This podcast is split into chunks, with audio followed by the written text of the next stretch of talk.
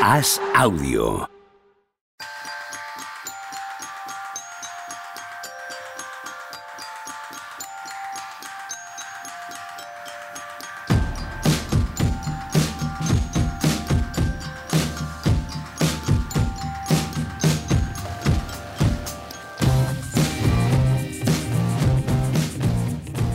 Hola, ¿qué tal? Hoy estamos al lunes 27 de marzo del año 2023. Vaya fin de semana. Hola, Tony Vidal, ¿qué tal? ¿Cómo estás? Muy buenas, pues de vacaciones. ¿Qué dices? sí, nada, me, me he cogido el coche y me he largado a la Garrocha. ¿A la Garrocha? Sí, Girona, por ahí. Sí, hombre, ¿cómo no? Ah, pueblecitos perdidos y, nada. Pues además, he venido a desconectar y qué bien me ha venido lo de quedarme sin móvil por, una portabilidad y me dejo la tarjeta en Denia. O sea que voy a estar cuatro días sin WhatsApp, sin teléfono y sin nada. Que quiera algo, mensaje directo Twitter. Eh, enseguida descubrirás el rollo que es estar, pues, eh, desconectando en la naturaleza y tal. Enseguida vas a descubrir que eso, ¿vale? Eso es mierda de taza de estas de, de autoayuda, ¿vale? Porque la realidad es que te aburres enseguida y que no, no mola nada. Yo no soy muy así, ¿eh? Yo, yo tengo. Sí, sí, sí, sí. Al séptimo día allí, sin móvil, sin nada, paseando Cuatro, bajo, cuatro bajo días, los pinos días. y dices, "Ma- madre que me parió los pinos y... Por cierto, si estás vacaciones, ¿qué haces aquí? Coño, hombre, mínimo de veterano no libra uno nada, no se libra de mínimo No, de veterano. Vaya que no, ya te diré yo a ti cuando me toque. ya podéis esperarme. Hola, Juan Marrubio. ¿Qué pasa? El periodista, el Sí, presentador, el el, presentador. el- el opinador y el periodista. Qué bonito. ¿Qué tal tu fin de semana? ¿Te has ido también a Sí, pero porque has dicho que fin de semana. ¿Te ¿Eh? ha molado el fin de semana? La verdad es que no siempre por aquí mucho. al no, no, ¿no? no, mucho. Era, eh, estaba pensando, porque eh, estábamos hablando antes de empezar a grabar, acerca de lo miserable que nos pareció el final del domingo NBA con lo de Charlotte y Dallas, eh, Lakers Bulls, eh, juntado al infame March Madness de este año. O sea, estaba. Y, y lo que tenía en la cabeza era eso, que qué mal fin de semana. Pero claro, luego, según iba hablando, recapacitó, no, hombre, fue solo la parte final del domingo. El resto del fin de semana, pues me lo he pasado bien. De hecho, vi si nos ceñimos a NBA, El vi un. Denver Ah. Nuggets, Milwaukee Bucks, me pareció glorioso. El ciclismo ha sido acojonantemente glorioso. Los he visto. Acojonantemente glorioso. Vale, que te pego. Me, me- me ha enfadado un pelín el ciclismo este domingo. Sí. Sí, porque yo que vengo defendiendo que estamos en una época dorada y que son la madre que los parió, unos caníbales y tal, no sé qué, que anden regalando victorias y victorias importantes, no me agrada. O sea, me agrada más que sean verdaderamente Tenemos dos horas después, ¿eh? De matraca ¿Pa con la pica. digo, qué- que te lo pa- puedes, te lo puedes reservar ¿Para para qué has después. preguntado? Ya no sé, porque No, tío, que has es que vamos a "Joder, ver, de entonces, ¿qué quieres que te tal". diga? Bien, Que has ya. empezado así, como a mí no me ha parecido para tanto, seguro que he perdido ahí algo. Bueno. o alguna carrerica. Pues eh, sí, hice también, noveno ¿ves? en Silverstone saliendo el 23. Sí, ya sé yo. en una carrera gloriosa, con tres de los mejores adelantamientos que he hecho nunca en eh, Assetto Corsa Competizione. noveno. Noveno. Muy bien. Saliendo el 23, en una carrera en la que era el coche 39. O sea que tendría que haber quedado el 39 por nivel. Y acabé noveno. Nada, ahí lo dejo. Ya podéis decir lo que queráis en el resto del programa. Eso es muy el de la-. ¿Eh? Eres el Verstappen de la Seto Corsa. ¿Qué va, tío? Soy un paquete. Soy un paquete gigantesco de ahí, que cada vez que haga una carrera medianamente normal, vamos, me sienta como. yo, yo era de esos que andaba cinco segundos por vuelta más lento que los buenos. Pues eso ha y sido. ahora solo tres. O sea, tú fíjate si he mejorado. Eso ha sido lo que te ha cambiado el ánimo del fin de semana. Ya sabía yo. Os est- te estaba diciendo antes que en ese horroroso final de domingo, lo mejor era el Sporting. Tú imagínate lo terrible que fue ese rato de, de deporte del domingo de, de, de 9 de la noche a 11. Yo quité, ya os he dicho que quité la tele a, mi- a mitad segundo cuarto del Lakers Bulls y me vino estupendamente. Después de ver a los Mavericks, que es una Limpiaste cosa- la mente. Joder, madre. Qué barbaridad. No, no, fueron, no sé cómo lo viste tú. Bueno, tú no lo viste, ¿no? No, sí, yo, yo llevo de vacaciones. Tus el- desconexiones, tus desconexiones son una castaña, Tony. No, no, llevo sin, sin hacer nada desde el jueves. Pero de vacaciones, o sea, de viaje, he salido esta mañana. Entonces ayer, mientras acababa la maleta y tal, estuve viendo la primera parte del, del Lakers eh, Bulls y me vi. Hay una cosa muy chula que tiene el League Pass, que es ponerte el partido cuando está en el descanso. Entonces, tú no sabes el resultado, Eso es. lo vas tirando para adelante, te saltas todos los tiempos muertos, los tiros libres, tal, tal, tal, y llegas al final del partido prácticamente a la vez. Sí, sí, sí, que-. Entonces, eso es cojonudo. Y, vi- y me vi el de Dallas así y, me, y en el descanso del de Lakers dije, uff, a ver si mañana cuando lo vea me llevo una sorpresa, pero me temo que no. Lo dijimos todos ayer en el descanso, porque yo también al descanso de Lakers Bull dije, hasta aquí hemos llegado, ¿sabes? Hombre, yo no llegué al descanso, ¿eh? ¿No? Yo sí. Yo no, no, no, sí, cuando se pusieron paré. exactamente 20 arriba, hice, lo apagué y le dije, machicado, que no estamos escribiendo, ya no veo más, y ahí lo quité. No, no, no, yo mis domingos no... Tenemos una edad, ¿no? Sí, Como sí, para andar sí, sí. perdiendo el tiempo con esto. Sí, sí, No, no, no, no. efectivamente. Pero es que además veníamos enlazado con un Charlotte Dallas. Sí, de verdad sí es es eso sí es digno de ver. Sí, Es esperpéntico. Pero sí es digno de ver como hecho No, tío. trascendental en la, en la liga ahora mismo. Es trascendental esto. ¿eh? Sí, sí lo creo. Estamos sí lo en creo. un sí. nivel que yo creo que no pensábamos que íbamos a estar ni los que éramos más pesimistas con los Mavericks. O sea, perder dos veces en tres días con los Hornets, con los Hornets, sin Rosir, sin Lamelo, sin Oubre, quiero decir que dentro que, que aún así sería grave. Eh, yo creo que esto trasciende el concepto de crisis o de, o de quedarse corto, de ser malo. Esto va mucho más allá de lo peor que te podías imaginar, ¿no? O sea, yo creo que esto es trascendental lo que estamos viendo. Que juegan ahora, solamente por el tema del play-in, juegan ahora Indiana, Miami, Filadelfia, Miami. Todos fuera. Y luego Atlanta, que no deja de ser, bueno, que es un equipo de estos, pues como lo que le pasa ya a los Lakers con los Bulls, que son equipos que en un día, en un día te, te afeitan y, y estás listo. Es que pueden volver a, pueden volver a Dallas prácticamente eliminados. Es que yo creo que, como bien estabas diciendo, esto es trascendente.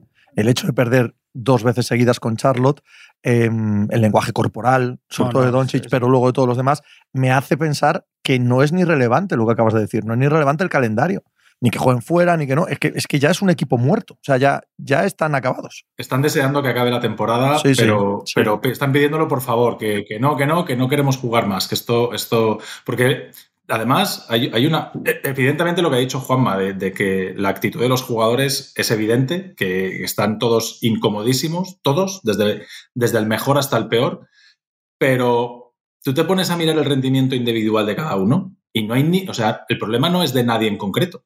O sea, para mí es un problema estructural, porque te vas a ver la plantilla y dices, pues es que no pueden hacer más. Es que hay un desequilibrio aquí dentro que, que o- conforme se juega hoy en día, que todos juegan a buscar que su mejor atacante se vaya con tu peor defensor, buscan que su base rápido y driblador se, llevarse a Doncic a la línea de tres, que cualquier alero con un poquito de cuerpo se lleve a Kyrie al poste, que cualquier jugador interior rival decente, ayer vimos Mark Williams, acaban con un bloqueito o con, con cualquier cosa sencilla, se llevan a tu 4 o tu 5, que eh, en ocasiones el 5 es Clever, o sea, tu, tu mejor, tus mejores jugadores interiores son Powell, Clever y Christian Wood. O sea, que a nivel de protección de aro, o sea, cualquier tío grande que reciba debajo del aro te destroza una y otra vez. Entonces, es continuo, la sangría es en todas las partes del campo contra casi cualquier jugador. Y, y, claro, es que eso no lo puedes parar, porque no es que tú miras los porcentajes de tres de los tiradores y ninguno es desastroso. Tú miras cómo juega Luca y Luca hay, cosas actitudinales, tal, pero no está jugando, no, es, un desastre. Kyrie Irving, lo mismo, tampoco es un desastre. No está fino, no está cómodo, ha perdido algo de toque. Pero te pones a mirar individual y, y, no puedes poner la X en nadie en concreto, es una cuestión colectiva. Colectiva y defensiva. Ayer hay un rato en el que remontan, porque es que el partido es esperpéntico desde el punto de vista de que estos Hornets sin casi nadie, como decía Juanma, no es que ganen, es que les dominan. Les dominan y en el marcador se les van. Y hay un momento en el que remontan y se acercan. En ese instante, la defensa de Dallas Mavericks es, o sea, roza lo peor que uno se puede imaginar en esta liga. En, en, cada posesión, los Charlotte Hornets, los que tocan el balón, que a veces son los cinco, los cinco pueden decidir tirar solos. ¿Sabes? Hay, eh, eh, pues siguen moviendo, siguen haciendo sí, sí. porque, bueno, pues porque el juego es así, pero en, en, el momento de esa jugada, todos pueden decidir, venga, tiro porque estoy solo. Eso, eso es intolerable. O sea, ya no es malas defensas individuales. Eso es llegar a un punto en el que el equipo ha desaparecido. O sea, ni la primera, ni la ayuda, ni el estar en la zona, ni nada de nada de nada. Es un asunto de, de, de ausencia de profesionalidad directamente. Y, Cuando... y, se reenganchan. Dale, dale, Juan. Que cuando se pone por. que para mí peor que toda la primera parte y todo lo demás, cuando se ponen por delante quedando cuatro minutos y pico son. Sí. Y todos los ataques de Charlotte acaban en canastas claro, fáciles. fácil, sí, sí. Son todo canastas debajo del aro y un triple totalmente solo de PJ Washington, que es un jugador que sabes que tira, o sea que no puedes que, que, no deberías dejar así. Todos los ataques les hacen rápido un sitio. O sea, para mí eso es más peor señal que se supone que cuando Tú el, el 90% de las veces que hay partidos estos en la NBA que se dan mucho de un equipo mejor que empieza peor, cuando se pone a 4 o 5 ya sabes que va a ganar, Mm. ¿no? Y a veces el vuelco y, y estos, sin embargo, no ganan. Pero es que les ha pasado dos veces en tres noches con, con un equipo, o sea, después de perder en casa con Charlotte, tener que jugar en Charlotte y perder es una señal de absoluta de estar muerto. No, no, no sucede nunca en la NBA. O sea, es que, es, que, es que no sucede que juegues dos veces contra un equipo tan malo, te pillen un día, ¿vale? Y te ganen dos días después, es, es inconcebible. Y, y, cuando vienes de lo que dijo Don Chit, que, que, es, que es muy preocupante lo que dice al acabar el primer partido. Mm, sí. Que no, lo de que no está, que no está a gusto, que ya no sonríe, que no es el mismo, etcétera, etcétera. Mm. Y añade cosas fuera de la cancha. Claro, fuera de la cancha. Claro, eso es lo peligroso. Cuando Kairi sale y dice que, que a los aficionados que les critican que se cambie el sitio con ellos cuando quieran. Que es que es, es esta noche, es que es esta, noche Kairi, esta noche Kairi ha estado también fatal. Es que está muy mal de, en días. Sí, sí. Porque si no, no, pierdes... no, pero digo también, no solo en el partido, que, que está horrible, sino también fuera, dando Claro, sí, porque si pierdes con los Hornets, cállate y no salgas a decir Claro. a la gente, me cambio la camiseta con vosotros, tío. Que estás ahí, te van a decir, ya le contesto a la gente, es que estás ganando 30 millones, gilipollas. Es que Ujú. está muy mal, porque es que él es así. Y luego jugando, el- ha hecho, está haciendo partidos muy malos. Sí, muy malos sí, para sí, lo que es. Kairi, porque además Sí. se ha llegado a un punto con Kairi. Yo ya lo pensaba, digo, hemos llegado a un punto que Kairi o mete 54 puntos o no te compensa que juegue. O hace un partido de estos iluminadísimo de que te gana el partido, que mete 16 canastas de PlayStation, o no te compensa. Porque si te es que si mete 30, te quita tanto de todo lo demás que no te, no te enteras de que ha metido 30. Ahora con Doncic está pasando menos. Están muy mal todos. Y luego yo creo que hay cosas de, de rebote y defensa y tal, que más allá de que el diseño del equipo es para estrellarse, hay un punto de, ciclo en todo esto de que se retroalimenta. O sea, los equipos que están con energía y rebotean, van a rebotear. Entonces, estos han- es que han bajado los brazos. O sea, no solamente no tienen los jugadores adecuados, sino que han bajado los brazos. Y es un esperpento. El año pasado decíamos que se había sostenido un poco todo lo que hacían ir a defensa porque tenían a, a, a Finney Smith y Reggie Bullock haciendo un trabajo exterior absolutamente fuera de lo, de lo humanamente soportable. Sí. Si recordáis en playoffs, Sí, sí, sí. hay un momento, estás todos los días diciendo no van a aguantar, no van a aguantar, y cuando van aguantando con Phoenix estamos flipando, es decir, no van a aguantar otros 45 minutos detrás de Chris Paul y del otro y tal, y aguantaban. Y Clever, y, y joder, y Smith no está, Bullock que está teniendo un año horrible. O más que horrible es que han vuelto a lo que son. Es que eran Reggie Bullock y Maxi Clever. No pueden ser tus esperanzas defensivas, joder, Clever. Entonces, todo lo peor que puede tener Kairi y Doncic defendiendo por fuera, que es cero, que no defienden nada, que no defienden absolutamente nada, no te lo, no te lo arregla nadie. Todo lo que podría jugar Christian Wood que en ataque tal, no puede jugar porque, porque es que no puedes tener el- coladeros por fuera y que el que pasa a Kairi o a, a Doncic se encuentre con, con en ataque, Christian ¿eh? Christian no, no, es- está, está es malísimo. porque se ha ido mentalmente lo poco Sí, que podía sí. estar. O sea, la- la- había una posibilidad que se encontrara con Doncic y tal y acabara siendo All-Star. Porque era una posibilidad a principio de temporada. Yo no apostaba por ello. Pero, pero, es, pero es verdad que era, una, que era una opción por talento y por cambio de escenario y tal. Pero el chico se ha ido. Este chico está pensando que esta temporada le va a costar dinero porque es agente libre. Y tiene razón. Claro, y tiene, y tiene toda la razón. Y le va a costar dinero a él, le va a costar dinero a Kairi, le va a costar dinero a todo el mundo esto que estamos viendo. ¿eh? Mucho dinero. Pero no, no pensáis, lo hablamos muchas veces, que trabajo de los entrenadores es sacar la mejor versión de los jugadores. Bueno, es que el No, no, no, por supuesto, Sí, por sí, es supuesto, que el claro. entrenador Y- es para darle de comer aparte. Has hablado de lo de los rebotes y yo antes me he ido a ver, es que Dallas es el, el segundo peor en rebote defensivo, entre otras cosas, porque hay pocos rebotes en el aro de, de Dallas, porque se suele meter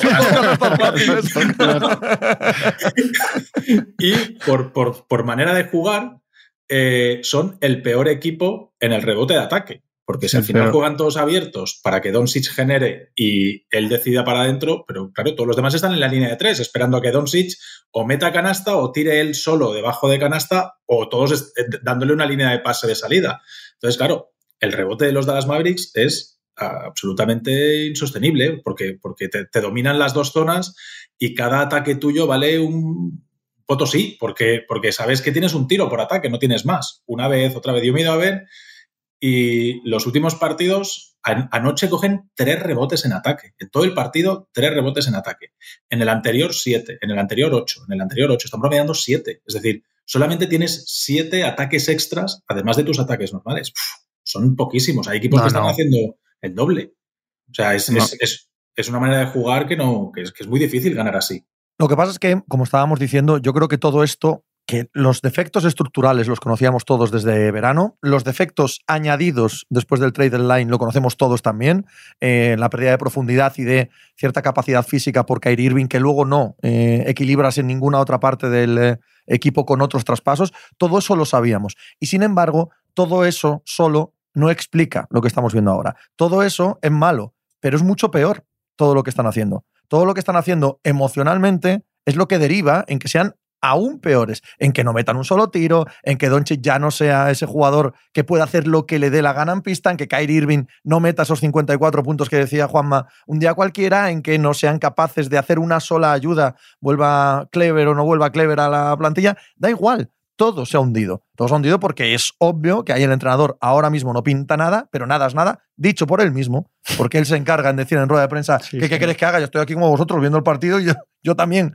me fascina lo malo que somos, ¿no? Es más o menos lo que dice Jason que dice en las ruedas de prensa y que ahí el único líder, uno solo, también muy lógico, es eh, Luka Doncic. Y como Luka Doncic es el líder y Luka Doncic no quiere jugar al baloncesto, Luka Doncic quiere irse ahora mismo de esta temporada y desaparecer si le dicen como a Damian Lillard no juegues más, Doncic no vuelve a Dallas, ¿vale? Probablemente se quede en Europa, haga lo que quiera, pero necesita meses de desaparición mental. Todo el equipo está igual.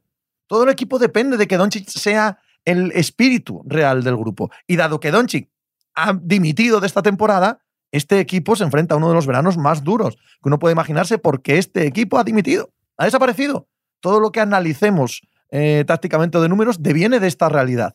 No es consecuencia, sino la causa. Sí, la, sensación de Doncic es ¿qué queréis que haga con esto? La sensación de Kyrie es ¿qué queréis que haga con esto? Yo en verano de aquí me voy. Y los demás es, joder, pues si los dos que tienen que tirar del carro no tienen ganas de estar aquí, ¿nosotros qué vamos a hacer? Y es un poco de, aquí no queremos, este, que vamos a acabar la temporada ya y cada uno que se vaya donde buenamente pueda. Lo habéis dicho lo de Christian Wood, que Christian Wood es otro que que cuando se sienta a negociar con él dirá, bueno, si sigue este en el banquillo y sigue... El agente, no, no, el agente llevará eh, los números de la 2021, 2022 y tal, lo de este año no se llevará a ningún lado, a ninguna mesa. es, un poco... Es, muy triste, ¿no? Que un equipo que viene de donde viene, que, que tantos errores consecutivos, que ha hecho un, un hilo en Twitter, Kike García, eso, cuando decimos Kike es Kike García, pues acaso mucha gente que nos escucha no lo conoce, eh, gran eh, eh, creador de contenido de NBA y aficionado de los Dallas Mavericks. Eso está pasando bien estos días. Mucho, mucho porque además, cuando eres tan de un equipo, que está cuando eres tan de un equipo, todo el mundo va a tocarte, va a meterte el dedo en el ojo, ¿sabes? Tendrá muchas más interacciones que habitualmente. ha hecho un hilo con todos los movimientos de los Mavs y desde creo que 2018. Y yo creo que hay aciertos y errores, hay, cosas, y en aquel, en el contexto, yo que sé, el primero que este sale es el traspaso de Porzingis, y dices, jolín, desde ahí, desde ese momento, ¿no? Que pensabas que era una pareja que podía llegar, al final parece que por problemas internos mm, esa pareja no cuadra, cambias a Porzingis por Dinwiddie y Bertans, ahora cambias a tu mejor defensor, que era Smith, y Dinwiddie para traer a Kyrie Irving y no solucionas nada, sino que el equipo aún está peor la renovación de Branson, después hay elecciones del draft que, bueno, que más o menos intercambias esto por esto, han sacado el No, no, pero no han estado mal, ¿eh? No, por eso, que, hay, aciertos y errores. Ah, los errores lo que pasa es que son más gordos que, los aciertos. Pero al final, con el contexto de cada cosa, dices, si al final no hay nada que digas, es que aquí la liaron pardísima. Es un montón de errores menores, los aciertos han sido también menores, y entonces no acabas de mejorar nunca, siempre es un poquito peor, un poquito peor, un poquito peor, hasta además, para mí es la confección de la plantilla de decir, hoy en día los tiburones huelen sangre.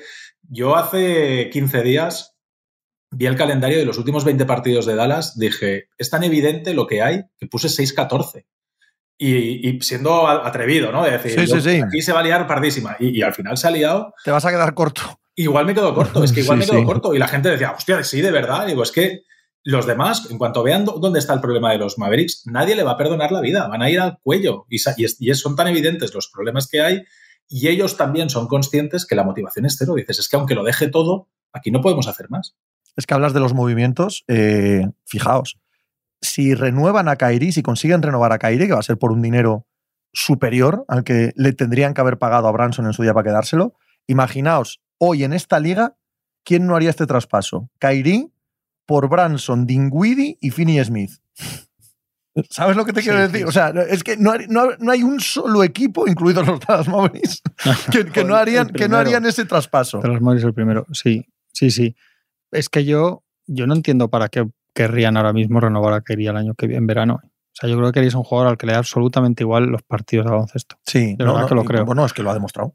Pero aparte, cuando sale a hablar, cuando esta noche que empezó a hablar otra vez de no, porque Mm. las victorias y las derrotas no son lo importante, te da tal sensación de que le da igual, no porque es un discurso que bien entendido se puede entender en, en buen sentido. Quiero decir, puedes entender que un jugador salga y diga, oye, mira, que no sé qué, pero él tiene esa forma de decirlo, esa forma de comportarse que dices, es que le da absolutamente igual, le da Mm. absolutamente igual competir, no está, no, no tiene ningún interés ahora en, en ser un jugador competitivo.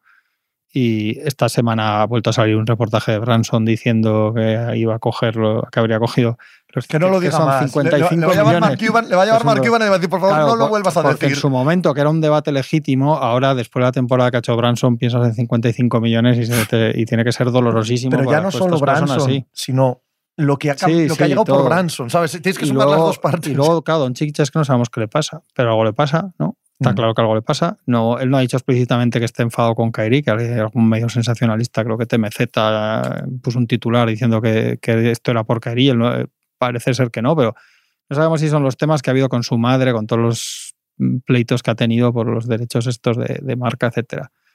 No sabemos qué es. Eh, no sé si él tiene que, pero él tiene que hacer una reflexión sobre este tipo de cosas. Él, hay gente diciendo que es que se han ido todos los que eran amigos suyos del equipo, que era el amigo de Branson, que era amigo de Finn Smith, que era amigo de Marianovic, evidentemente, que se han ido los tres. Yo no sé qué es, pero él tiene que hacer una reflexión, tiene que hacer una reflexión del, del orden en su vida, incluida la vida nocturna. Esto, esto lo arrastra desde, desde Madrid y- pero no es lo mismo tener 18 años que tener 24, como bien sabemos todos. Ni la exigencia Ni física todo, que tiene ahora él mismo tiene- como gran tiene estrella de que la pensar NBA. en eso. claro. tiene que pensar en físicamente, tiene que pensar en lo que le afecta ahora mentalmente, si es del equipo, si es de fuera, lo que sea, y no, no sé, porque igual tiene algún disgusto que no sabemos, no, no podemos decir, pero lo que sea, tiene que, tiene que, que limpiar mucho la cabeza este verano y saber, ¿eh? porque la, la dinámica empezó el año, es que no está ni, ni cerca del debate del MVP, pero no por porque el equipo evidentemente no, no le ha ayudado, es que no, no ha sido un Donchi dentro de que es buenísimo y que cualquier no y que es el único que más o menos dentro de todo esto aún te acerca a ganar el partido, pero este año es luz ahora de lo que deberíamos verle hacer, de, motivación, de ánimo, de mínimo interés en defender, que el hombre no es Gary Payton, pero, pero mínimo interés eh, físicamente, yo creo que no se puede estar así para jugar al baloncesto. Otra cosa es que seas tan bueno que aún así hagas 45 puntos en media parte el día que quieras, pero claro, es que si no estuviera así, igual hacía 60, o sea, yo creo que tiene que darle una vuelta, de verdad, porque, porque es un talento generacional y único. Y, y luego hay otra cosa, eh, las carreras de ciertos jugadores se acaban antes y las de otros después. Y el que, o sea, quiero decir, todos los Garnett, Kobe Bryant, etcétera, aparte de ser legendariamente talentosos y buenos, jugaron 20 años en la NBA porque todas las historias que escuchas de ellos son hasta antipáticas, sí, de sí, nivel en verano, se levantaban a las 4 de la mañana, llegaban a una ciudad y, y se iban a un hotel a entrenar en una sala vacía, o sea, chaladuras así. Los jugadores con el, con, con el trato con su cuerpo que tiene Doncic no, no duran 10 y 15 años en, en la absoluta élite de la NBA. No, no, no, imposible. Liderar se lidera con el ejemplo. Entonces, Claro. Eh, si tú quieres que tu equipo esté al 100%, el primero que ha de estar al 100% eh, eres tú mismo. Eh, Jokic, dentro de sus posibilidades, sí que hemos visto hace un par de temporadas el cambio físico que dio. Los demás, mm, los demás líderes de los equipos los vemos con, con unos estados físicos, pues, pues prácticamente inmejorables. ¿vale? Probablemente de todos los jugadores que pensamos ahora, el mejor jugador de cada uno de los equipos, pocos hay tan lejos de su posiblemente mejor estado físico como, como Luca. Y, y, la frase aquella de veo más Euroliga que, que, que NBA, eh, jolín, yo estoy seguro que otros jugadores no les pasa eso por la cabeza, aunque quizá como hobby sí. Eh, en, en, Legacy vimos como Kobe no se iba a las fiestas y se metían dentro de la habitación y se ponía a ver quién le iba a defender al día, al día siguiente. Todo eso es ver NBA, es decir, estudiar y prepararte los partidos y todo ese tipo de cosas. Eso son cosas que hacen los, los grandes jugadores y saber que a este defensor, cuando me encara así, responde a esa. Cuando me da este lado, mmm, si le rompo o si le tengo que ir con un paso rápido o si me lo tengo que llevar al poste o si le tengo que jugar de una manera a otra. Todo eso es parte del liderazgo y de ser el mejor jugador de un equipo. Y Doncic lo es, sin ninguna duda, porque es, es, el que tiene el talento diferencial. Pero en todo lo demás, tienes que liderar dando ejemplo. No puedes pretender que todos los demás den el 100% y que tú te vayas guardando cosas en la mochila. Y tenemos que apuntar más arriba también, eh, porque no ha salido más que a modo de coña el nombre de Jason Kidd, y así debe ser, porque, porque es un tipo prescindible, que probablemente este verano desaparezca y, da exactamente igual. Pero Mark Cuban merece, eh, merece que nos paremos un instante. Toda esta condescendencia, toda esta perdonar o permitir que Don haga lo que quiera, eh, tienes que hacerlo, porque así está montada la liga ahora mismo, pero él ha puesto toda la franquicia a los pies de un Doncic que puede hacer lo que le dé la gana en todos los aspectos, ¿vale? Y esa falta de autocrítica que también emana de cada palabra y de cada gesto y de cada decisión de Mark Cuban, ahora querido te la tienes que comer. Tienes que comer. Tú has consentido que esto llegue a este nivel. Es verdad que tú eres el principal culpable de que las decisiones deportivas vengan acompañadas de decisiones emocionales. Si traspaso por Zingy, si consigo contratos tóxicos, si tengo espacio salarial, todo eso para que esté acomodado a la idea que tiene Luka Doncic de equipo. Y tú no exigirle nunca nada más que lo que te puede dar. Bien, si todo eso te explota en los morros, el principal culpable siempre es el propietario, al menos un propietario como este, que se implica en la construcción de la plantilla. Otros que se lo dejan al manager, pues nada que hablar, ¿no? Pero este en concreto sí. Y el caldo de cultivo de un equipo que, que ha, perdón por la metáfora, pero que se ha dejado engordar, ¿vale? Que se ha dejado en la vaguería, también en la construcción de plantilla, es Mark Cuban. Y Mark Cuban tiene que hacer cierto examen de conciencia que no parece que esté dispuesto a hacer, porque siempre que lo vemos, siempre que habla, siempre que ejecuta algo, es con eh, el victimismo y eh, fuera no nos están ayudando. No, mira, el principal culpable de todo esto, para mí, se llama Mark Cuban. Juanma, también eh, cómo han gestionado todo el tema de los general managers, vicepresidente de operaciones, aquello con Bulgaris, el, cambio que hay de... ¿Quién es el que había antes? Y ha habido un cambio de general manager en los últimos años, que también ha habido movidas personales allí. Donny Nelson, que era una leyenda, en, vamos, una leyenda, un, referente ahí en los despachos desde de toda la vida. Sí, es que Nico Harrison también él llegó como para cambiar todo eso y ahora mismo pues yo creo que también estará tocado. Pero es verdad, yo, coincido en que Mark Cuban, Mark Cuban yo creo que, que, tiene que pensar que Dirk Nowitzki era un tío muy especial y esos años eran muy especiales. Era muy distinto a la NBA y yo creo que Nowitzki era bastante distinto a otras estrellas, ¿no? O sea, lo que no puede pensar es que va a tener los años de equipos mediocres o de soledad o de mirar a tu alrededor y que el mejor sea un tío que está a dos escalones de ser All-Star o una estrella con problemas o, etcétera, etcétera. Don no va a aguantar ni el 20% de los años. Pues no, solo por él, no, y no, es solo una crítica, quiero decir que, es que ha cambiado mucho, la mentalidad lo, lo, hablamos casi todos los días, al final por un lado por otro sale este tema, pero ha cambiado mucho la NBA, ha cambiado el, el equilibrio de poder entre equipos y estrellas, han cambiado muchas cosas y dentro de eso yo creo que, que que era un tío bastante, bastante especial, ¿no? Y bastante comprometido y paciente y etcétera. Pero si esto sale mal, el, balance de veintitantos años, que al final es lo que es, de, que te caiga, bueno, que te caiga o que tengas el acierto de, ir a por, porque para los dos va por ellos, los van a por ellos en, cuando otros no creían en sus drafts. Novisky y luego, y luego Luka Doncic, lo que hemos visto, que, es un anillo, que, no diré que no es mucho, pero vamos, para haber tenido a Novisky 20 años y los años que lleva con Doncic, el saldo empieza a ser muy malo.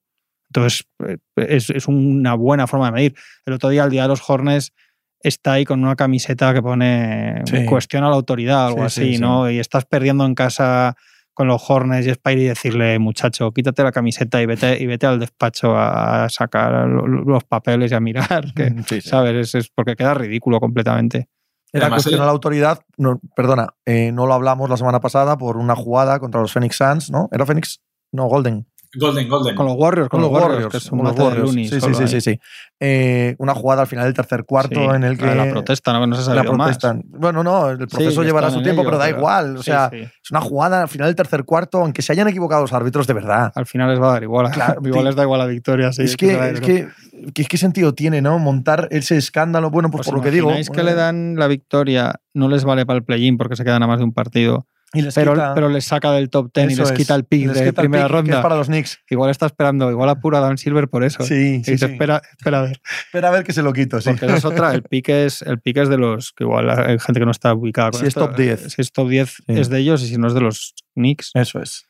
Con lo cual, otro equipo en esta situación o igual el Nico Harrison que decíamos lo que está pensando es a ver si perdemos los siete partidos y, nos quedamos el pick por lo menos. Pues ¿eh? viendo, para ver qué hacen con él. Viendo el March Madness, eh, Tampoco es, como es- para, es como para. Es como para irse de gusto si te dan nueve Sí, del draft, ¿sabes? Para traspasarlo, para traspasarlo antes. No sé quién vas a engañar. Supongo que alguien sin tele. Sí. Joder, sí, un pick un siempre lo traspasas. No, pero que es verdad que es un, que es un panorama. O sea, el escenario que se puede abrir para ellos de, de ser. De quedarse justo entre, entre no ser tan, tan, tan mal. Porque al final no deja de ser una primera ronda para, intentar, yo qué sé, si quieren hacer algún traspaso. No, que no lo sé. Es, está, está complicado. Está complicado porque además, eh, claro, el draft de este año viene tan hypeado por Wembayama que todo lo demás, pues parece que es un draft espectacular. Y yo no soy ningún experto, ¿eh? Para nada. Pero cuando yo me he puesto a mirar highlights de top 10, top, los equipos de jugadores de lottery y tal, pues tampoco parece que haya que sea un draft de estos súper profundos con un montón. Sí, parece que hay mucho jugador que puede hacer cosas en la liga, pero no ves como otros drafts que dices, Jorín, vienen tres, cinco jugadores. Este año se hablaba de dos y ahora se habla de tres. Se habla de Brandon Miller, que incluso puede haber pasado el segundo, pero casi más porque el segundo no ha hecho una temporada ahí súper espectacular que porque haya ese tercero haya hecho la pera. No, no, sé, Pepe, tú sigues más la NCA, pero. Por desgracia, sí.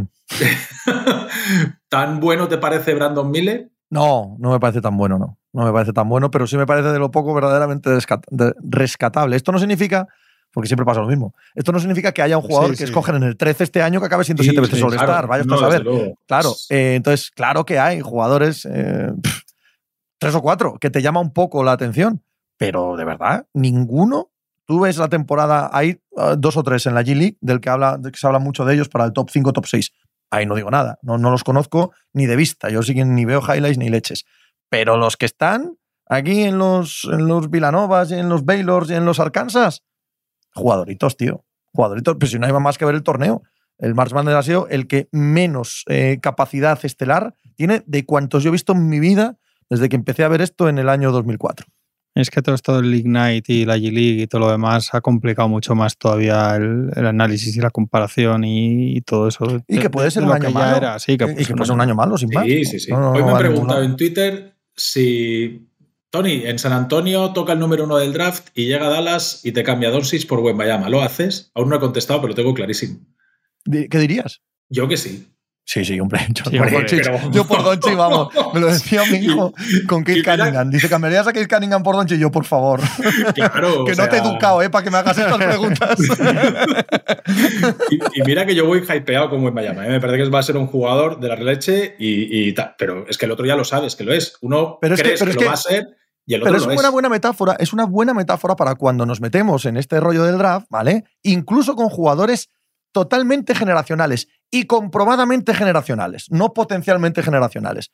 Que es que incluso así puedes convertirlo todo en un desastre como Dallas. Sí, sí. Sí, es sí, lo sí. de siempre. LeBron James no gana el anillo con los Cavaliers en su primer Sting. Luego ya sé lo que pasó luego, pero te cae LeBron James y ni así consigues ganar anillo y se te hunde el proyecto, etcétera. Que es que, de verdad, aunque tengas un jugador generacional, y eso ya es complicado de saber, fiarlo todo a, a los Pelicans con Davis y tal, fiarlo todo a eso es que no, no te da, no te da tanto. Necesitas muchas más cosas. Pero qué campeones hay que recordemos hechos sobre, sobre un jugador elegido en el draft. Es que son, en realidad son excepcional. Eso es lo excep- la excepción. Campeones así equipos, los, los Warriors, eh, pero los Warriors ya No, se pero, ha dicho. pero los Warriors no es tras un tanqueo.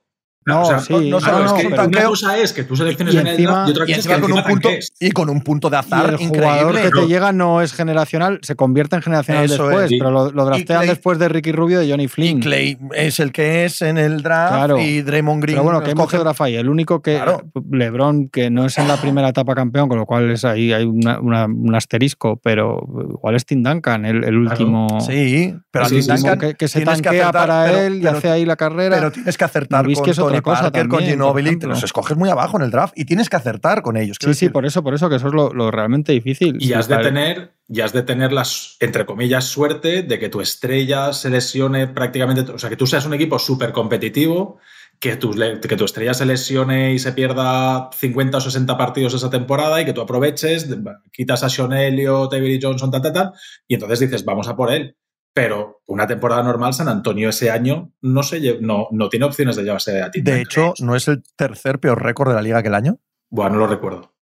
bueno, hablo de memoria, ¿vale? Pero yo tengo en la mente que ni siquiera es el peor récord, ¿eh? No lo sé, no lo sé. Hablo de memoria, no lo sé. No, no, yo no me acuerdo tampoco. Pero sí que es muy difícil, o sea, que son dos partes. Una es que te caiga el talento generacional. Y otra cosa, si queréis, con ese tema. Eh, ¿Cuántos años tuvo Tim Duncan en Wake Forest? Sí. ¿Sabes? No era un año y este va a ser generacional y tal. Aquel ya lo había demostrado de manera continuada. Bueno, es que ese es otro asunto también, ¿eh? que cada vez dicen más los equipos que, que no tienes forma de saber realmente. Lo, muchas veces, hombre, con LeBron sí, con LeBron sí que lo sabes y no te equivocas, pero, pero que hay muchos jugadores que no sabes lo que, lo que te vas a encontrar.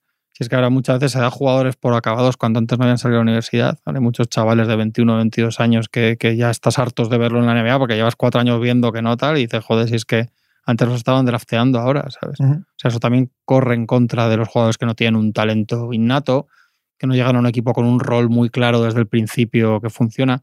Dicho esto, este año, es, este año muy, yo creo que es muy buen año rookie, ¿no? En general. De los que están jugando ahora en la NBA rookie. Sí, no, no, de, los, de los de primer año. Sí, sí, sobre todo el, el, robo que hace Presti con Jalen Williams.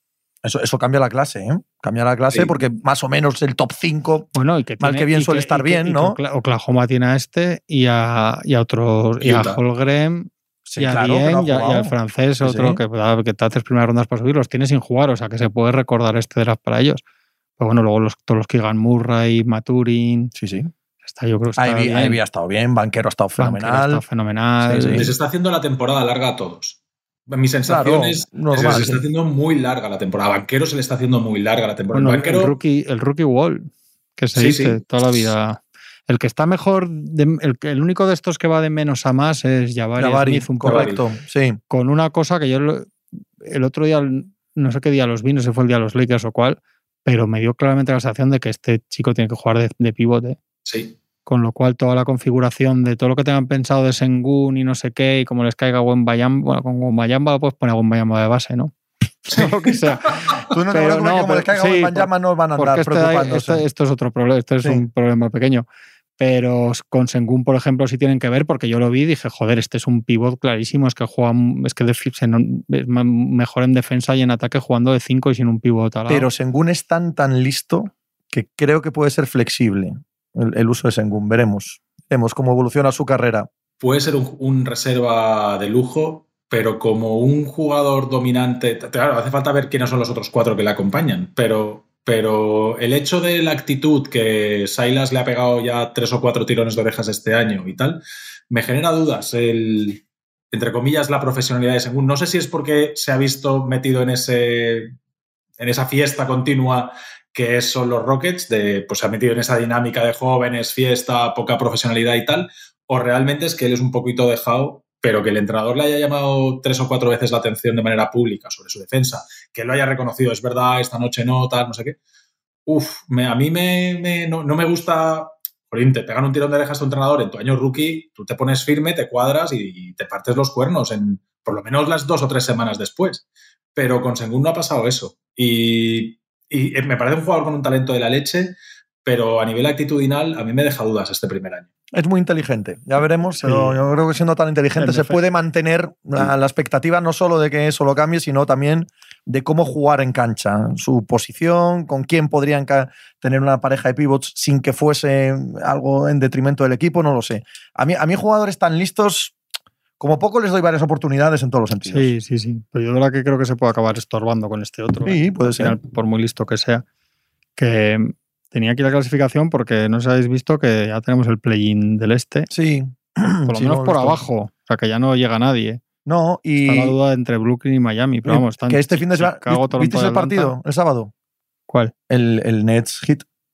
No, no lo vi. Puf. yo, yo llegué con la sensación de que los Miami Heat eh, resucitan siempre a estas alturas del año y ojito con los Miami Heat, ¿no? Además nos lo había dicho, no me acuerdo quién, porque la semana pasada hablamos de él y creo que estábamos los tres de acuerdo en que Heat se habían quedado con Jimmy Butler, Adebayo y ya, ¿no? Y alguien me comentó y estuve debatiendo con él acerca de, no, no, no, cuidado con Miami, pim, pam, pum, y me vi el partido contra, contra Nets y madre mía. Madre mía, lo que pasa es que luego Brooklyn pierde con Orlando ayer Claro. y volvemos a las mismas, ¿no? Nunca se sabe, pero, pero no, no me dio No, ninguna buena sensación. Chicago, Atlanta y Miami. Toronto dentro y eh, Miami o Brooklyn, el que eh, Nueva York, a Nueva York ya no van a llegar, ni Brooklyn ni Miami. Se ha hundido Filadelfia en la gira por el oeste. Se ha hundido y se está acercando Boston, que parece que le ha dado otra vez al interruptor, que estos son así. Bueno, es que han recuperado a todo el mundo, los Celtics.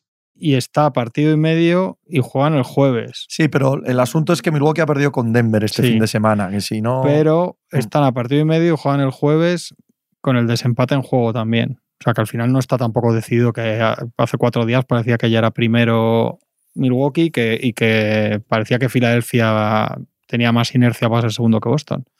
Y ahora es al revés. Ahora estamos otra vez pensando en el primero y, y con Filadelfia ya, ya tercero ahí anclado.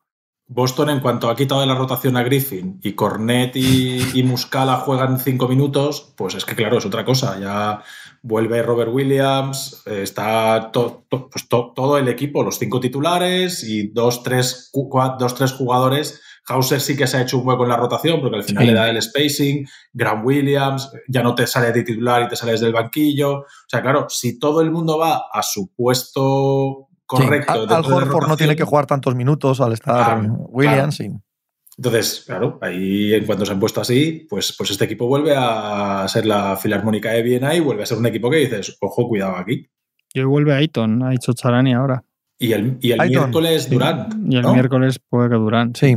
Estos tienen que demostrar. Estos también lo ¿eh? necesitan, ¿eh? Sí, Estos también lo necesitan que están apuradetes. Están más Sí, sí, apurados sí. de lo que parece.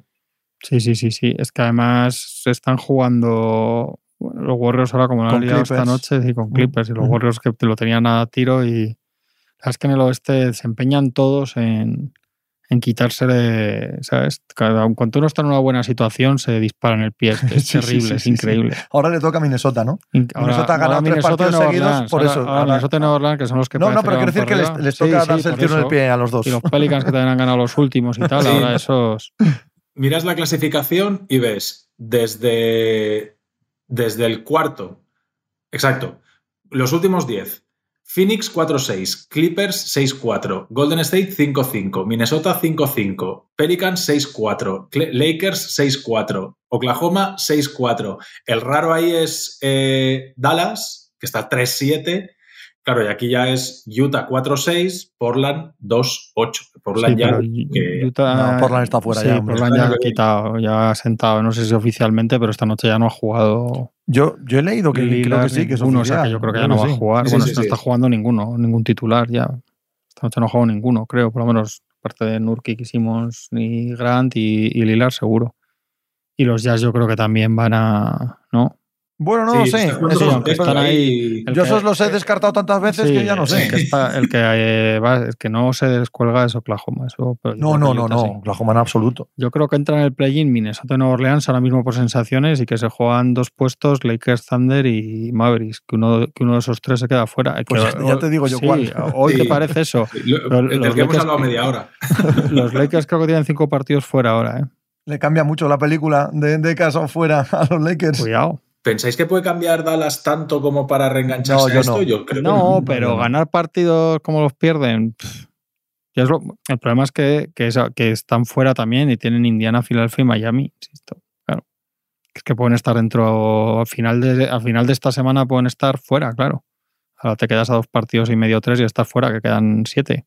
Sí, sí, y además, si es que esto que estaba diciendo Tony ahora del, del porcentaje de victorias, cuando pasó el All-Star, y hablábamos de esto mismo, Sí. que estábamos en siete equipos igualadísimos, el play-in y tal, en la primera reflexión que dijimos era esa, es que nadie va a hacer 8-2.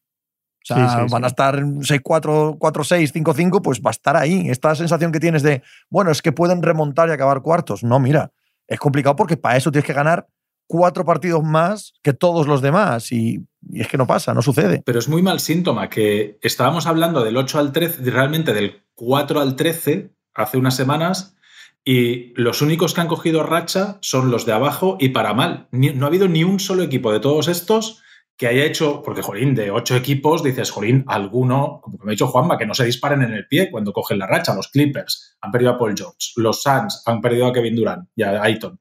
Entonces, todos los equipos que han empezado a ir bien, no ha habido ni uno solo que ha sido capaz de hacer un 7-3, un 8-2 Decir, no, aquí estamos nosotros y vamos a cerrar la temporada bien. No, todos los ocho, mentira, cinco mediocres y tres desastrosos. O sea. Ah, no, a mí no me sorprende, de verdad. ¿eh? es, lo que esperaba. Que no son es que son malos equipos. Sí, sí, es así. claro, es que son malos equipos equipos que están ahí porque se lo permite los Thunder con todo el mérito, pues no son malos, están muy por encima de lo que pensábamos, pero es que son lo que son, es decir, no deberían estar ahí, están por pues porque están por delante de los Mavericks y de los Blazers, que es una vergüenza para los Mavericks y para, y para los Blazers. Y es así. Los Grizzlies 9-1, ¿eh? Sí, estos sí que han cogido buena dinámica. De hecho, se han, se han, alejado también de Sacramento en aquella pelea por ser segundo y tercero. Y, y sí, sí, estos, es que este equipo es resiliente, ¿eh? el, jodido. Pero hay calendario ahí, hay calendario. Fijaos, tres partidos contra Mavericks han ganado. dos partidos contra Warriors han ganado. Dos partidos contra Rockets han ganado. Uno contra San Antonio, uno contra Atlanta y el único que han perdido de los últimos, pues eso, serán diez, contra Miami Heat. Entonces, claro, es que hay una parte de calendario ahí, pero sí que es cierto que hay que aplaudir. No, yo no lo creo, ¿eh? Cógeme los, los otros, no vamos a hacerlo porque sería un coñazo, pero cógeme los que han acabado 4-6, 5-5, a ver si era muy, muy diferente ah, el calendario. De hecho, han ganado a los Dallas Mavericks tres veces, como dices. Es que el Dallas tiene esos tres en su minus, que dirías, coño, pero será lo Era ¿sabes? cuando no estaban ni Kairi ni Doncic que no sé ya si es mejor o peor. Claro que cuando están, efectivamente. pero, pero, han incorporado a Jamorant muy suave, ¿no? no o sea, no, no sin mucho foco puesto en todo esto. Es, mi sensación. La verdad es que llevo unos días desconectado, igual es mucho más de lo que me parece, pero mi sensación no, es no, que... No, no, no, tienes toda la razón. Tienes toda la razón. Fue el primer día, el día que debutó, ¿no? Y, y, de allá para acá no se ha vuelto a hablar de él. La verdad es que hay muchos problemas en demasiados equipos como para que los que van bien sean protagonistas, ¿no? Ya lo serán cuando lleguen los playoffs. Sí, sí, sí. A mí me parece muy bien, ¿no? Que era una de las cosas que nos preocupaba, a ver cómo vuelve, eh, cómo lo reincorporan al equipo de manera suave, que no rompa la dinámica. Oye, pues muy bien, él está jugando bien a nivel individual. Yo de los últimos 15 días, y, no soy nada defensor del tema de calendario, aunque entiendo lo que quieres decir, ¿vale? Eh, una cosa que he visto es al mejor Jaren Jackson desde que está en la liga. En, todos los sentidos. De, en ataque, sobre todo. Claro, en ataque, creo que es candidato a defensor del año, clarísimamente hablando gestionando los problemas de faltas, que era una cosa que le costaba muchísimo, y entendiendo la dinámica del juego. Si está ya Morán, entiende que tiene que hacer una cosa. Si no está ya Morán y juega Tyus Jones, entiende que tiene que hacer otra. Si está Desmond Bain, entiende que es de tal manera. Si es Dylan Brooks el que tiene esa noche eh, el interruptor para arriba de hacer las locuras, él sabe cómo ofrecerle el tiro liberado, él sabe exactamente cómo ir al rebote de ataque si es Dylan Brooks el que tiene el balón en vez de los otros. No sé, creo que la madurez de Jaren Jackson eh, está empezando a alcanzarse en este periodo. Y ojo, sin llegar a ser el jugador que esperábamos algunos que fuese, porque no lo va a alcanzar ya nunca, eh, es, es un jugador muy superior al que tengo en mente de los últimos años. Y eso, eso es súper relevante. ¿eh? Un pivot de este calibre, con esa capacidad para defender, con ese tiro exterior, ojo. Es, un jugador con mucho impacto en el juego. No, no son unos números desorbitados, pero el impacto, o sea, todo lo que hace tiene, tiene consecuencia en el, en el devenir del partido.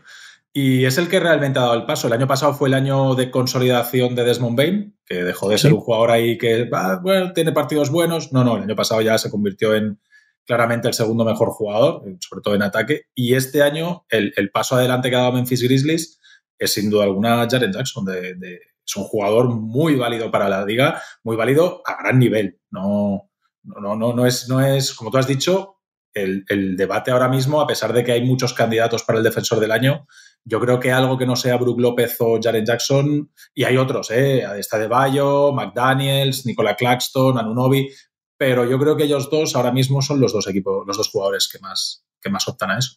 Sí, yo creo que sin duda. Oscar, hecho es imposible. Eh, yo creo que es imposible que gane ninguno que no sea esos dos ese premio. Probablemente lo gane Bruce López, ¿eh? dicho lo cual. No, lo sé, ha habido también mucho, mucha no sé, sobre todo en la primera mitad de temporada, no sé. Realmente da igual, ¿eh? Era por poner en valor lo que creo que. No, yo estoy de acuerdo, creo que es un jugador que cuando, cuando está en pista y cuando no, lo que decía Tony cambia muchísimo Memphis Grizzlies y por eso el tema de, para él era capital estar, estar en pista, que era el tema de las faltas personales con todo, y además es que justo ha sido ahora que no están ni, ni Steven Adams ni Brandon Clark, ¿no? que son los otros dos principales del juego interior. Ah, yo, yo no me creo a los Grizzlies este año, menos todavía que el año pasado, de verdad. ¿eh? no sé lo que va a ser y más en el oeste ahora mismo no tienes que creerte a todos porque cualquiera, porque realmente está la conferencia para que cualquiera que esté bien gane. Yo creo que lo de Morant, a ver, que haya vuelto así eh, en un gesto de aquí estoy yo, aquí y tal, y, retando a gente a la que ha hecho cosas de él, yo creo que a, medio o largo plazo les, les, va a pasar factura no haber aprovechado esto de otra manera, que es mi sensación. Yo puedo estar de acuerdo contigo en todo, pero eh, Creo que en vez de domarle un poco, le han, le han dado alas a lo peor de él. Sin duda, en esa parte sin duda. Pero si me ciño a este año y a estos playoffs, si van a tener a alguien que salga del play-in de toda esta caterva de equipos mediocres que hemos dicho, sí, sí. y luego a Sacramento Kings en semifinales, eh, el equipo no es mejor. El equipo no es para creérselo o para aspirar al anillo. Pero como le pasó a Dallas, como le pasó a Atlanta, como le pasó a, a Portland, este es equipo de jugar final de conferencia. Pero mira esos tres. Correcto, correcto. Sí, sí, sí, a eso voy. La trampa de la final de conferencia. Puede acabar siendo un finalista de conferencia inflado. La trampa de la final de conferencia. hay, pues que, palmar en segunda ronda. Pues ojo, ojo. Pero el oeste, yo creo que es una trampa, sea casi sea quien sea. O sea, ¿a quién, ¿a quién vemos que pueda estar finalista de conferencia este año? Probablemente Denver sí, ¿vale? Es el único que se sale de ese debate, pero. No, hombre, Phoenix, Golden, Clippers, no les afecta. Pasa que están todos exactamente en el mismo lado del cuadro, pero no, no les afecta a todos estos el hecho de eh, si llegan a una final de conferencia no pueden luego evolucionar bien el equipo porque llega demasiado pronto. No, a ninguno de estos le llega demasiado, pronto. pronto. no, sí, Claro, Lakers no, no, no, pasaría. Sí, pero. Hombre, yo creo que la, la duda más allá de Denver es es esos tres porque no está Paul George ahora mismo, no está Durán y no está Andrew Wiggins, pero es que dos de esos tres es muy probable que queden cuarto o quinto y, ya te plantes una eliminatoria brutal ahí de en primera ronda. Y, el, sexto, contra el sexto contra el sexto contra Sacramento también va a ser brutal. Cualquiera de estos tres, si recuperan a Paul George, a Wiggins, a Durán contra Sacramento, nos va a costar. A pesar de que la temporada regular de Sacramento ha sido la que ha sido, nos va a costar mucho imaginar a Sacramento Kings favoritos frente a ese equipo. ¿No? Tengo un mono de playoffs de ver quién juega ya contra quién. porque porque pues estamos allá al está bailando todo tanto. Sí, estamos ahí de verdad. Sí, sí, es verdad, siete partidos. O sea, he mirado antes de empezar el programa y digo, ¿pero cuánto queda? Pues siete, ocho partidos prácticamente todos los equipos, algunos seis. ¿Qué son? ¿Diez días quedan de temporada regular? 12. 14. El 12 empieza el play-in. Deben acabar, supongo que el 9 o algo así. Sí, o sea que deben acabar un martes, ¿no? No, cada fin de semana y el primer partido de Y empiezan el martes. Eso es. Ok, ok, o sea, acaba domingo. No sé si sábado o domingo, pero el, primer partido de play-in es martes por la noche. Pues lo normal es que sea el domingo cuando acaba, pero bueno, no me lo sé, no me lo sé de memoria. ¿Estamos ahí ya? Sí. Está ya. Nada, arreglado. Se acabó la temporada. Esto está hecho, machicado. No ha resucitado nadie, tío. que que resucitar. Temporadón, ¿eh? Hemos hecho aquí temporadón regular, hemos hecho aquí el mínimo de veterano, ¿eh? Un poco conferencia oeste, ¿no? Hemos hecho. Temporadón, pero en el oeste. Tengo que ir a, por más. pero ¿quién está, ¿quién está ahí por delante nuestro? ¿De quién hablas? Estuve el otro día cenando con Daimiel, por cierto, hablando de todo un poco. Sí. sí, coincidimos. Es la gente con la que me muevo, tío. ¿Qué quieres que te diga? Yo estoy un poco ya Me han venido mal estos últimos días con los Celtics. Te han hundido un poco. También con los Lakers. No, no, los Lakers da igual. Los Lakers siempre aguantado un poco ahí a la gente. Los Lakers están. vamos a ver, los Lakers hay un, hay un secreto que la gente por las tontadas de Twitter no dice, que es que los Lakers están ahí por culpa de los demás. Los Lakers cada vez que han tenido que demostrar que son un equipo serio han ¿eh? perdido. No, pero, pero cuando ganan dos partidos, la gente, no, cuidado. Hostia, todos los días tienes que leer a gente diciendo que cuidado con los Lakers. Yo estoy desesperado de gente diciendo que cuidado con los Lakers si se meten. Y no sé qué, ve la gente. Bueno, uno incluso lo tengo a mi izquierda ahora mismo sentado. y, enfrente, No, no, no, pero, pero no, no. O sea, los Lakers cada día que tienen que demostrar que son un equipo sensato y con dos dedos de frente, se la pegan el día de Nueva York, ayer. Ayer todos, todos los aquí presentes los quitamos al descanso, machicado. Yo no, yo antes. ¿Tú, te quedaste hasta el final. Machicado, no, porque me preguntaba él. Se quedó hasta el final. Eso es un fan. Yo creo. Eso es un fan. No te perdonaré nunca. No te perdonaré nunca el viaje a Los Ángeles, Rubio. Nunca. Lo que hiciste con este chaval, ¿vale? Eso caerá sobre tus hombros. Lo que no me perdonas es no haberte venido. no, no te preocupes. No quería ver yo la eclosión del machicado Laker. No tenía yo ninguna gana. No tenía yo ninguna gana de verlo. Tony, perdona. No, yo creo que hay que separar. Plantearte que de Lakers puede ganar el anillo a plantearte que se puede cargar a Memphis o a Memphis me, resulta más difícil, pero a Sacramento o, alguna cosa es, así. No, me, cuesta mucho. Es no. Tampoco eh, se, se ha visto con todos porque de Angelo Russell de repente no puede jugar los partidos seguidos. Esto es una cosa interesante también. D'Angelo Ya no Russell, puede jugar. El que, el que era un paquete en los Pero- Timberwolves, sí, ¿te pero es refieres? que ¿El mismo? bueno. ¿O es otro de Ahora es Angelo bueno, Russell? Ahora es Ah, muy bueno. amigo. Entonces, Claro, claro, no claro. el argumento porque ahora es bueno. Eh, No, hombre, cuando ayer fallan di- 20 18 ti- triples liberados, concretamente eso, en eso perdóname que eche de menos a De Angelo solo en meter triples Cuando no hay ningún defensa cerca. Cosa que Denis Herreder no puede hacer, no sabe hacer. Entonces, este otro por lo menos, luego se hace ¿no? así tontadas, pero, pero mete los triples. Hay otro por ahí que no vamos a nombrar hoy. Pero, pero es que se, se- el otro día acaba el partido normal, de repente llega al día siguiente dicen tiene mal la cadera y lleva una semana sin jugar. tío. Y antes estuvo seis partidos, por- no sé. Qué mala suerte tenemos. Muy mala, ¿Verdad? muy mala. Un El- equipo el con universo, lesiones, ¿eh? El universo conspira Un equipo con lesiones, que, será, Quizás- que será lo próximo. Tony, eh, pásalo muy bien allá donde te encuentres, ahí en la profunda Girona. Me voy a abrazar árboles. Abrazar árboles. Qué cosa más divertida. Se me viene a la cabeza, eh, voy a ver si consigo traer a Machicado al lado oscuro de nuevo. Se me viene a la cabeza una canción de Carolina Durante. De, Oye, de la no, gente esto- que disfrutáis en el campo. Fíjate, desde que Los Ángeles no ha vuelto a No he nombrar vuelto a nombrar a. Carolina Durante, efectivamente. Un placer, Juan Marrubio. Un placer.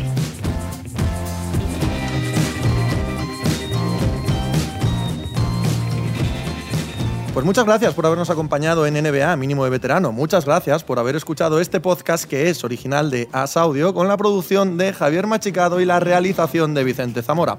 Síguenos en redes sociales arroba asaudio para no perderte nada y recuerda que puedes escucharnos en la sección de podcast de as.com, en la aplicación del diario As o en tu plataforma de audio preferida. Un saludo de Pepe Rodríguez con la compañía de Tony Vidal y Juan Marrubio desde la redacción del diario As.